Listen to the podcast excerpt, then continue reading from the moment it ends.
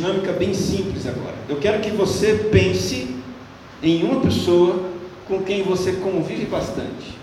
Pensa numa pessoa, coloca um nome de alguém que você vê no seu dia a dia. Pode ser familiar, colega de ministério, colega de trabalho. Pensou? Faça uma lista mental das características dessa pessoa. Quem é essa pessoa? O que ela faz? O que você sabe sobre ela? Vai pensando, faz uma lista aí. Certo? Como ela vive. Fez um panoramazinho aí mental. Agora, se você, se você é como eu, a nossa tendência em, em nosso olhar para o próximo é a tendência de ver as pessoas nos seus, nos seus defeitos. Não é verdade? De ver as pessoas, às vezes, com indiferença. Talvez você tenha pensado em alguém aqui e, e, e se lamentado por essa pessoa ser quem ela é. É, talvez até a gente tenha tendência de estranhar as pessoas. Esse é o olhar que automaticamente eu tenho. Não sei se é o seu caso para os outros. E não somente estranhamento, indiferença, às vezes até desprezo.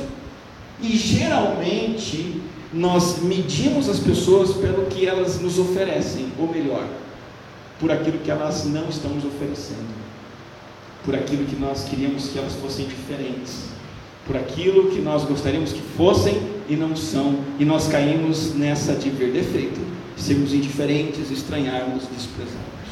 O texto da palavra de Deus de hoje, que está em Mateus 5, o verso de número 7, seguindo nas bem-aventuranças, nos convida a uma mudança nesse cenário. E nos convida a um novo olhar para o próximo. Então é isso que eu quero convidar você a pensar comigo hoje, olhando para Mateus capítulo 5, versículo 7 um novo olhar para o próximo. Mateus 5, 7 está dentro do mapa da felicidade. Jesus oferece ingredientes para uma alegria duradoura e contagiante. Jesus, que é o mestre, especialista em felicidade, vai nos conduzindo conselho por conselho, são oito ao todo, e o alvo dessas orientações é sermos felizes.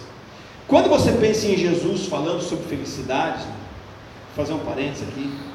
Quero que você pense que é o expert em felicidade, ensinando você a ter verdadeira alegria. Jesus sempre deixou claro que ele possuía verdadeira alegria. Quando você lê o Evangelho, Jesus fala diversas vezes: Eu tenho alegria.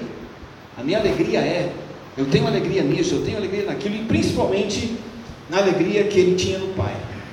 E não é uma alegria que Jesus tem, baseada como nós, em coisas passageiras e superficiais. Jesus, ele foi pobre, mas foi alegre. Jesus sofreu desprezo e continuou tendo felicidade. Até a família de Jesus o desprezou e isso não roubou sua alegria. Jesus, a Bíblia diz que foi um homem de dores. Ele foi mal compreendido, traído, maltratado e pregado numa cruz e nada disso roubou a sua alegria, porque a alegria de Jesus vinha da fonte certa vinha da comunhão com o Pai, vinha de fazer a vontade de Deus, o Pai.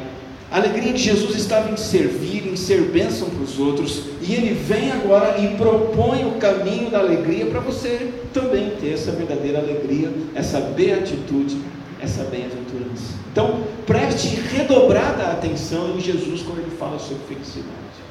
Verso de número 7, Mateus 5,7 diz assim: Bem-aventurados os misericordiosos pois obterão misericórdia. Essa é a quinta bem-aventurança. E agora Jesus chega no momento em que ele vai dizer para nós o que nós devemos fazer. Nós devemos ser misericordiosos, o que significa praticar a misericórdia. As quatro primeiras bem-aventuranças, elas, elas se basearam em atitudes mais interiores para com Deus. Até aqui, no versículo 3 ao 6, nessa nossa série de mensagens, nós vimos que nós temos que ser algo diante de Deus. E assim é o Evangelho. Nós somos algo diante de Deus. Nós temos atitudes e isso então afeta as nossas ações. O ser vem antes do fazer. Quem você é define quem você faz. A misericórdia é uma atitude interior. mas é uma prática em relação ao próximo. E as quatro primeira, primeiras bem-aventuranças são a base dessa quinta bem-aventurança. Primeiro, Jesus diz que você tem que ser alguém abatido no seu espírito, como um mendigo. E aí ele diz para você chorar e admitir a sua falência espiritual, chore pelos seus pecados, versículo 4. E então ele diz assim: faça-se manso, seja domesticado, seja submisso sob as rédeas do Deus Altíssimo. Coloque-se a si mesmo em segundo plano, versículo 5. Na semana passada falamos sobre a necessidade de termos fome e sede de agradar a Deus, de sermos agradáveis diante de Deus e nos agradarmos dele, fome e sede de justiça. E o resultado dessas quatro bem-aventuranças é que você então será uma pessoa que vai ter um novo olhar, uma, uma nova maneira de olhar o próximo. Você vai ser misericordioso. Quero convidar você, nesses minutos, olhar três aspectos da misericórdia. O que significa? Em segundo lugar, motivos para ser misericordioso. E terceiro, quais são as recompensas. Vamos lá comigo então? Começando com o significado. Eu trago uma definição simples dessa palavra. Misericórdia significa lançar o coração na miséria do outro. A palavra misericórdia significa lançar o seu coração na miséria que o outro está passando, a ponto de você agir para aliviar a sua dor. Não é sentir dó apenas. Não é ter dó do outro, aquela dó distante, aquela compaixão distante que não muda nada. Misericórdia é a capacidade de entrar na alma do outro até que você consiga ver com os olhos do outro, pensar com a mente do outro e sentir com o coração do outro. Tem uma palavra na língua portuguesa que lança luz para o que é misericórdia, Jesus se refere aqui. E a palavra é empatia. Já ouviu essa palavra? Empatia. Empatia é o ato de se colocar no lugar do outro. Empatia é a capacidade de se identificar com o eu do outro, de maneira que você sente o que ele sente nas situações em que ele está, nas circunstâncias que ele vivencia. Então, a partir de você lançar o coração na miséria do outro, você trata a dor do outro, você trata a miséria, o desespero, você oferece alívio, cura e ajuda. Ele está faminto, você oferece comida. Ele está desabrigado, você oferece abrigo. Ele está solitário, você oferece companhia. Ele está perdido, você se oferece para caminhar com ele. Empatia, misericórdia. Então não é apenas eu doar sem compaixão. Ah, vou trazer aqui um, um, litro de óleo e pronto. Porque o Ministério de Promoção Social pediu. Ah, sobrou lá na minha casa alguns alimentos, eu vou levar na igreja não é apenas doar sem compaixão, mas também não é ter compaixão e dó e não fazer nada. É a junção de ambos. Você traz a sua doação de óleo, a sua doação de comida, mas você traz porque você tem compaixão do faminto. Você sente as necessidades e atende. A Bíblia, do início ao fim, nos convida a sermos pessoas empáticas, misericordiosas, temos que nutrir terna compaixão, interesse, como diz o Salmo 41, versículo 1: como é feliz aquele que se interessa pelo pobre. Veja que o Salmo nem fala nada de doar algo para o pobre, ele fala de se interessar. Você se interessa pelos pobres, não somente o pobre de alimento, de dinheiro, mas o pobre de carinho, o pobre de não saber como viver, qualquer tipo de pobre, você se interessa. A Bíblia diz que bem-aventurado, feliz quem se interessa. E esse sentimento de interesse, essa preocupação é acompanhada de ação. Isaías capítulo 58, versículo 10 diz assim: Se com renúncia própria você beneficiar os famintos e satisfizer o, o anseio dos aflitos, então a sua luz despontará nas trevas e a sua noite será como meio-dia. Veja que a ação acontece aqui, você beneficia o faminto, você satisfaz o anseio. Há algo prático, algo que é feito, uma providência tomada e uma necessidade é suprida, ela não existe mais, porque com a graça de Deus atuando através de você, a sua compaixão, a sua, a sua empatia, promoveram o suprimento daquela necessidade. Essa empatia, essa ajuda, ela é generosa. Não é ajuda do tipo a faca está no pescoço. Eu tenho que ajudar, não tem jeito. Às vezes, quando você anda lá pelas ruas de São Paulo, talvez no Rio de Janeiro também, eu já passei por isso, você ajuda o, o, o pedinte por medo. A maneira como ele chega no carro, você esqueceu o vidro aberto, ou então é, andando na rua, você dá para se livrar. Mas a Bíblia nos diz que é para fazer isso com generosidade. É assim que deveria ser entre o povo de Deus no Antigo Testamento, como Deuteronômio 15 diz, e assim deve ser hoje.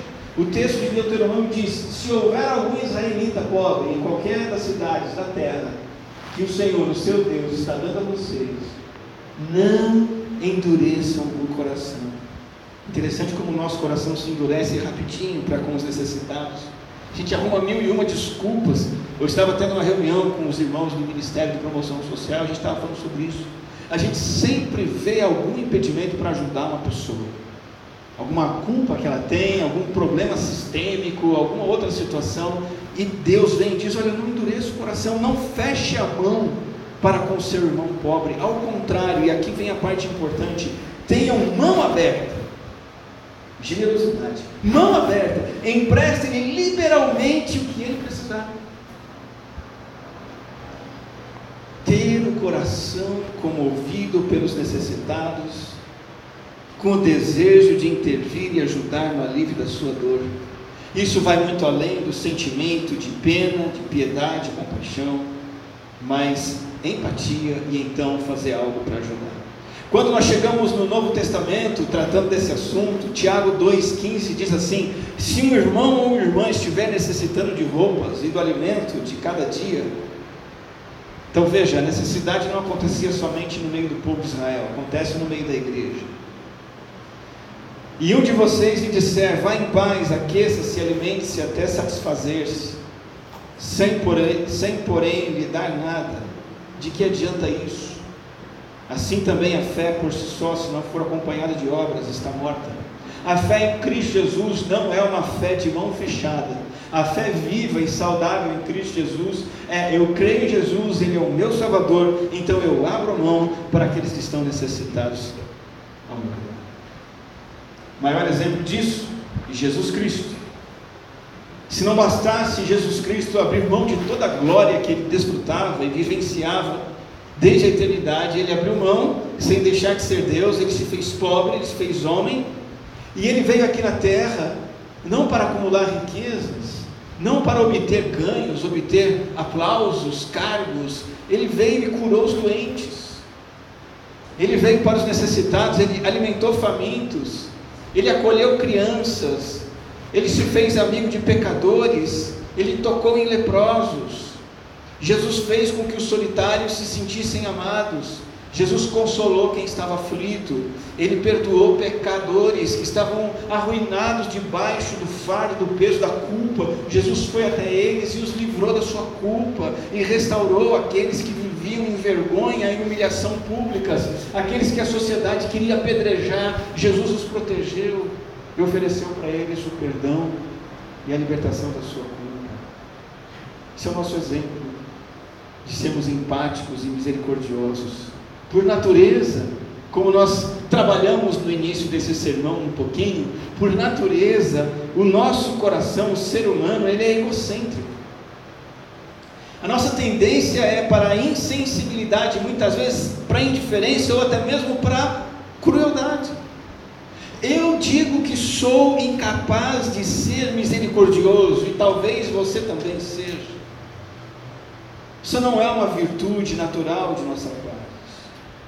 Tanto que em algumas culturas da sociedade hoje, no passado e na época que Jesus proferiu esse sermão era assim, a misericórdia e a empatia, em alguns casos, era uma fraqueza.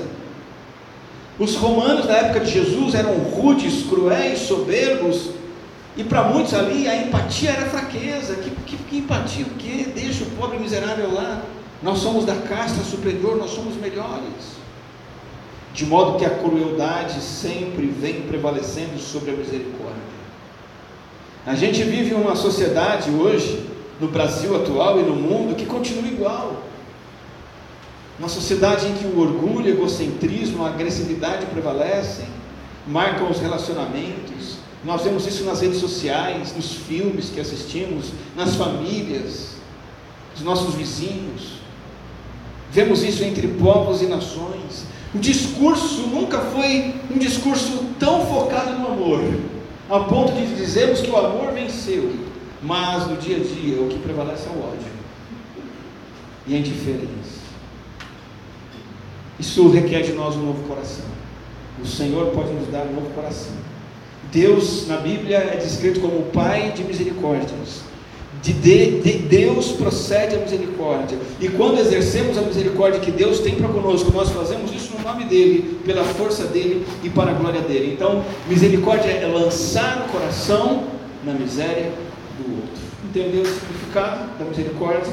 Jesus é a nossa referência, a graça de Deus nos capacita para ela lançar o coração na miséria do outro.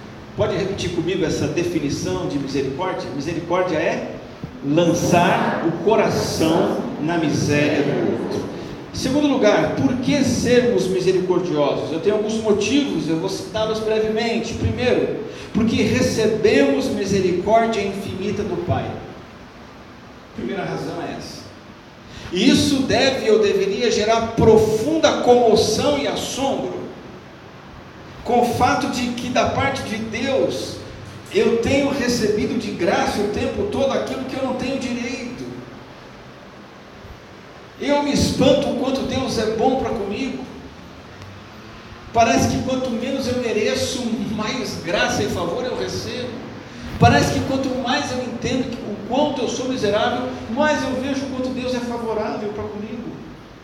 Então, se eu recebo e recebi em Cristo Jesus, e tenho recebido dia após dia a misericórdia infinita do Pai, eu devo ser misericordioso para com os outros. Sejam misericordiosos, assim como o Pai é misericordioso, diz Lucas 6,36.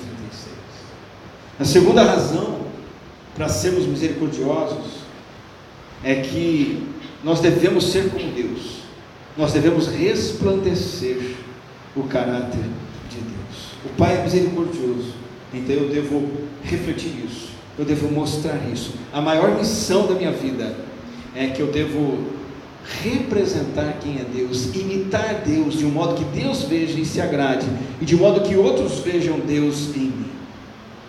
Eu não mostro Deus quando eu sou duro, quando eu cobro, quando eu sou ignorante, quando eu sou melhor, quando eu chego na frente. Não é assim que eu mostro Deus. Eu mostro Deus principalmente quando eu tenho misericórdia das pessoas com quem eu convivo. Terceiro lugar, temos que ser misericordiosos, porque essa é a finalidade da nossa salvação. Você não foi salvo para outra coisa, senão para ser uma pessoa misericordiosa. Há um propósito para todas as criaturas que Deus fez. Cada coisa e cada ser que Deus criou cumpre um papel para o qual Deus o criou. A abelha foi criada para quê? para picar a gente, não, para fazer mel. Ela cumpre as duas coisas, e as duas coisas são boas, né? Diz que tem tratamento de picada de abelha, eu dispenso, muito obrigado. Agradeço. Mas a abelha foi feita para nos dar o mel e ela dá. O pássaro foi feito para cantar e ele canta. O propósito da nossa criação espiritual em Cristo Jesus, o que, é que diz Efésios 2? Vocês são criaturas de Deus, feitas em Cristo Jesus, para boas obras. A finalidade da salvação é você praticar a boa obra da misericórdia. Deus salvou você para você ser misericordioso. Quarto lugar, seja misericordioso, porque isso é um sacrifício agradável a Deus. A Bíblia diz que esse é o sacrifício agradável a Deus. Quando você ajuda um necessitado, com um copo de água que seja, esse é um ato de adoração a Deus. Ele recebe com tanto prazer quanto recebeu a canção que você cantou para ele hoje. Hebreus nos diz que literalmente uma liturgia que honra a Deus, e, e na mentalidade do autor aos Hebreus, ele está falando um pouco do judaísmo, e o judaísmo era cheio de liturgias. As liturgias do templo, o sacerdote, o local do sacrifício, a apresentação de ofertas, e toda aquela liturgia aponta para Cristo, e quando Cristo vem, aquilo tudo se encerra. O sábado se encerra, o sacrifício no templo se encerra, a oferta de carneiros e bodes se encerra, tudo se encerra. A liturgia para Deus agora é qual? É você ajudar o necessitado. Isso é um culto para Deus. É você viver uma vida de obediência. É aquilo que você faz, a maneira como você vive, inclusive a misericórdia que você manifesta para com o próximo. A Bíblia diz que um camarada chamado Cornélio dava esmolas, isso está em Atos, e a Bíblia diz que as esmolas de Cornélio subiram até Deus como oferta memorial. Você deu uma roupa para alguém que precisava? Você visita ou visitou o enfermo? Você mandou um alimento para um faminto? Visitou um prisioneiro? Acolheu um, um refugiado? Isso é servir ao próprio Jesus Cristo, isso é culto para Deus, isto é sacrifício agradável a Deus. Em quinto lugar e último, por que ser misericordioso? Porque você vai prestar contas a Deus disso. A palavra de Deus diz que um dia nós vamos explicar, justificar nossas despesas. Numa parábola, Jesus diz que um senhor entrega aos seus empregados denários, trabalhos, demandas, e esse Senhor volta para que eles prestem contas. Jesus está dizendo que isso vai acontecer conosco.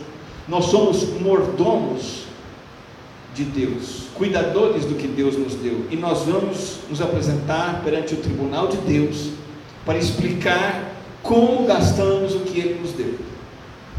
Deus te deu condição de acolher um refugiado. Deus te deu condição de doar alimento, dinheiro. Deus te deu condição de tratar com carinho a pessoa com quem você convive. Deus te deu condição de olhar com simpatia as faltas de um irmão, de uma pessoa querida, de uma pessoa que está ao seu lado, como diz o hino. E nós vamos prestar conta disso. De maneira que se a gente fecha o coração para ajudar o próximo, isso é um grande perigo, porque no juízo, cada um de nós será julgado por aquilo que deixou de fazer aos necessitados. Temos aqui então a definição de misericórdia, as razões para sermos misericordiosos. E em terceiro lugar, o que é que eu ganho com isso? Recompensa. Qual é a recompensa da misericórdia? E basicamente o texto diz assim: Bem-aventurados os misericordiosos, eles são bem-aventurados, pois obterão misericórdia. Essa é a recompensa. Que você entrega, você recebe. Você foi misericordioso com sua, seu filho, com sua filha, seu marido, sua esposa, é isso que você vai receber. Você tem misericórdia do seu pai, da sua mãe, do seu irmão, sua irmã, você vai receber misericórdia. Essa misericórdia, em primeiro lugar, ela é dada por quem? Por Deus. A recompensa da misericórdia vem das mãos do Pai de toda misericórdia. Não espere o retorno de misericórdia da pessoa para quem você exerceu misericórdia. Vou dar um exemplo. Jesus foi o modelo perfeito de misericórdia, mas aqueles a quem ele socorreu, devolveram misericórdia a ele? A maioria das vezes não. Jesus não recebeu das pessoas a misericórdia que ele mostrou. A maioria das pessoas que Jesus amou se voltaram contra ele. E quando a política e a religião do Império Romano Judaico da época fizeram um levante contra Jesus, o povo não foi atrás e disse: crucifica. Pessoas que Jesus amou, Jesus cuidou, Jesus teve compaixão. Não espere receber misericórdia das pessoas a quem você demonstra misericórdia.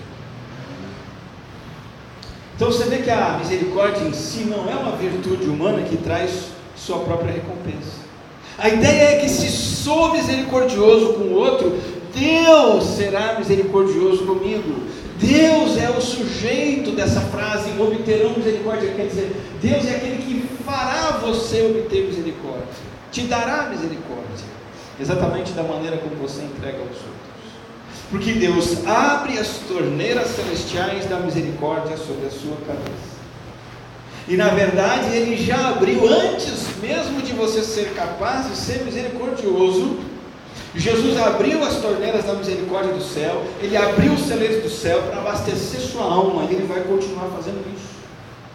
Eu não estou dizendo aqui para você comprar a misericórdia de Deus, como muitos religiosos pensam que estão comprando, né? Ah, eu vou fazer um sacrifício, uma oferta, uma doação, porque assim Deus vai ser bonzinho comigo. Não.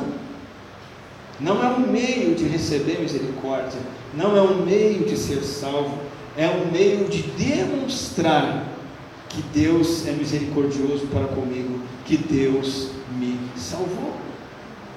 Deus abre as torneiras celestiais, Deus abre os celeiros de misericórdia sobre as nossas vidas.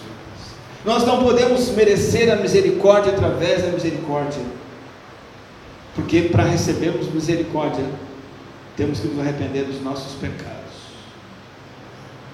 E quando proclamamos que nos arrependemos dos nossos pecados, nós estamos dizendo: Deus, tenha misericórdia de nós. Deus, tenha misericórdia de mim.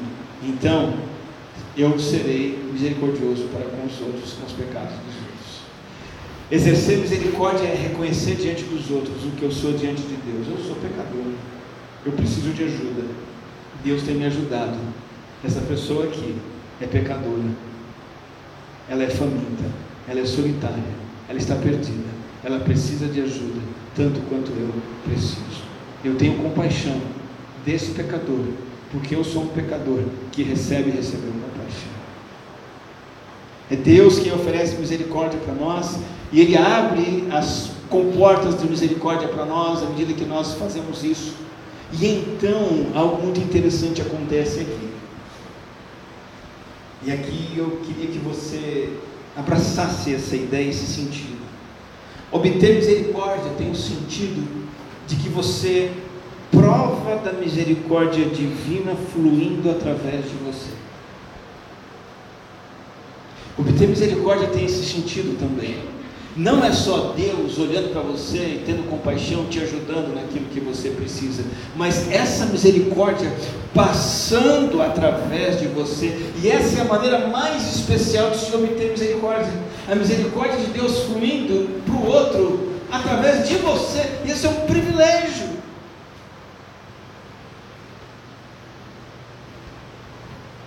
Já pensou? Que orgulho, que honra, que santo orgulho. Uma pessoa está sendo ajudado, ajudada através de mim. Você está obtendo misericórdia. Que a misericórdia de você está, de Deus está passando através de você. É como se você fosse um fio de eletricidade.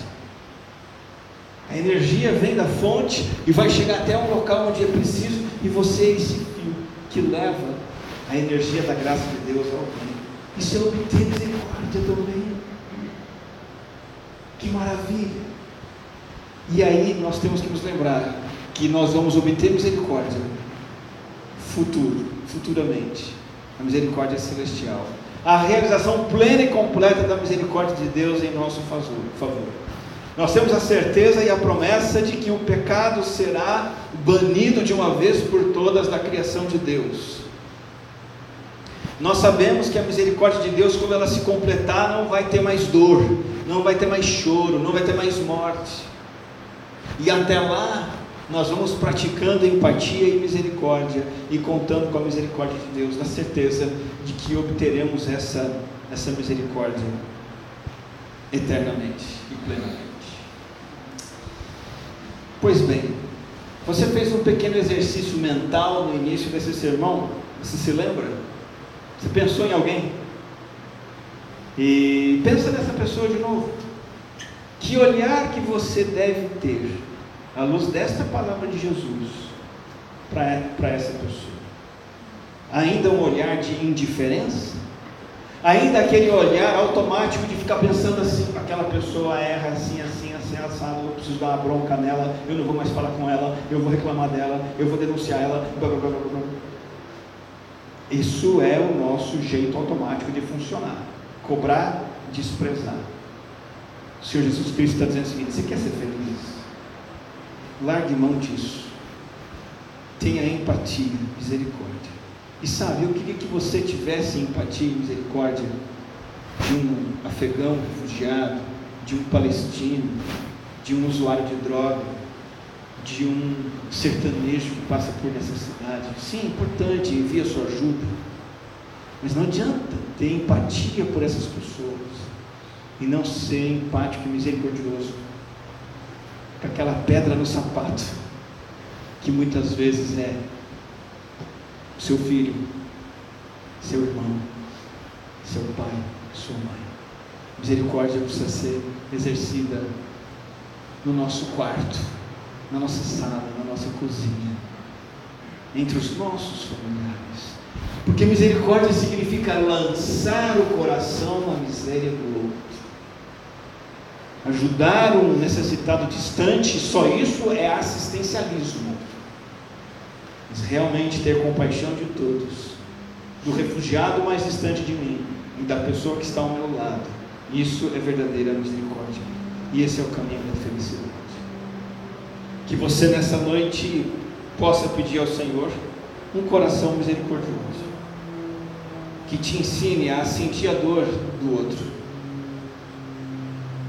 A pessoa que está lá na tua casa. Até hoje, talvez, você só pensa nela de maneira crítica. Que tal começar a ver também quais são as carências, necessidades e fragilidades dessa pessoa? Peça a Deus, Deus me ajuda a sentir a dor dessa pessoa. Deus abre o meu coração, abre a minha mão, abre o meu bolso para ajudar e me socorrer. Deus me leva a me importar com os outros, com quem eu convivo e com os marginalizados. Eu quero usar o que o Senhor me deu para abençoar outras vidas. Deus, que eu possa ser uma pessoa de tal forma, de tal tipo, de tal natureza, que o mundo é um lugar melhor simplesmente porque eu existo. Que assim seja a nossa existência aqui na terra. Que o meu lar, minha casa, onde eu moro, com o doutor Ramiro Guimarães, 162, seja um lugar mais gostoso, porque eu estou lá. E que assim seja aonde quer que você conviva. Vamos lançar o coração na miséria dos outros. Oremos.